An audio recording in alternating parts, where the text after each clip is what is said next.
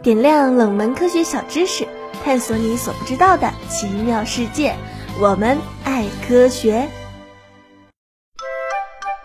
Hello，大家好，又到了每周的我们爱科学的时间喽！我是你们的老朋友小一，今天来跟大家讲讲关于吃糖的问题吧。最近有新闻说呢，是一位二十一岁的小伙子每天喝五六杯的奶茶呀，然后突然晕倒，七天后才苏醒过来。医生检测发现呢，小伙子并没有糖尿病，但是血糖值高到爆表。大家现在也是经常处于那种天天下午喝奶茶的状态，而且都说生活这么苦了，为什么不能多点甜，对不对？那么在这就要问大家一个问题了：如果平常你习惯吃甜，那如果有一天你没有办法吃甜的话，怎么办呢？如果更具象一点来说的话，我们可以把这个甜归结到糖上面来说。如果习惯吃糖的你没有糖吃了会怎么样呢？很多网友纷纷会表示，哎，心情抑郁啊、烦躁啊、无力啊等等等等。其实呢，这种相当于戒断反应，对于某种物质上瘾之后的表现之一。那吃糖到底会不会上瘾呢？这是我们在日常生活中经常作为谈资的话题。不过科学家们真的有认真的研究过这个问题，比如2008年的某一项研究。这项研究呢是用动物来做实验的。科学家们把老鼠的昼夜活动周期推迟了四个小时，在十二个小时中不给食物，然后另外十二个小时中只给糖水和含糖的老鼠粮。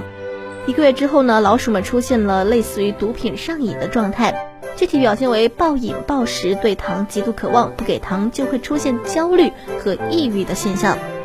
除此之外呢，糖还能够导致对安非他明和酒精的交叉敏感，也就是说，对糖上瘾之后啊，对安非他明和酒精也会产生更大的需求。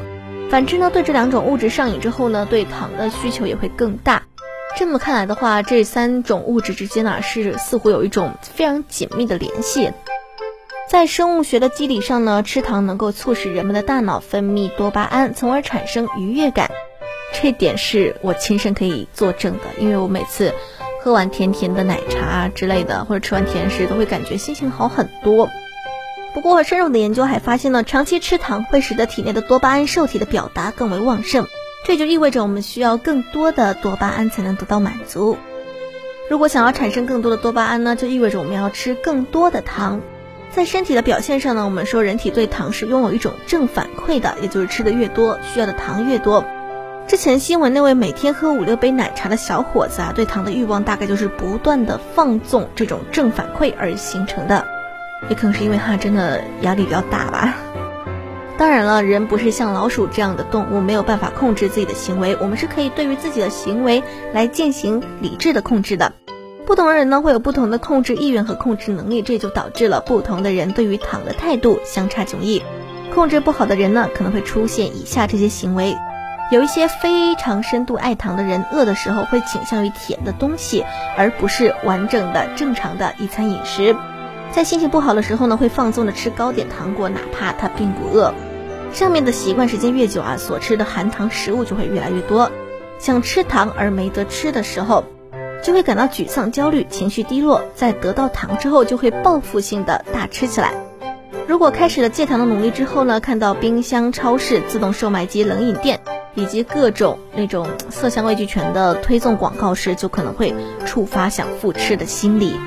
所以呢，科学界有观点认为啊，间歇性的过量摄入糖能够产生多巴胺、胆碱和阿片的效果，其中的生理反应跟精神刺激剂的作用机理是相似的。当然啦，这个幅度和严重程度当然跟毒品是完全不一样的，要温和太多了，对于身体的危害远比毒品要小太多。如果用成瘾来描述的话呢，可能会造成一些误解和争议，所以吃糖上瘾的说法没有得到大家广泛的认同，而是用一种比较好一点的说辞来替代，就是对糖会产生依赖性。好啦，以上就是本期我们爱科学的全部内容了，我们下期节目再见啦，拜拜。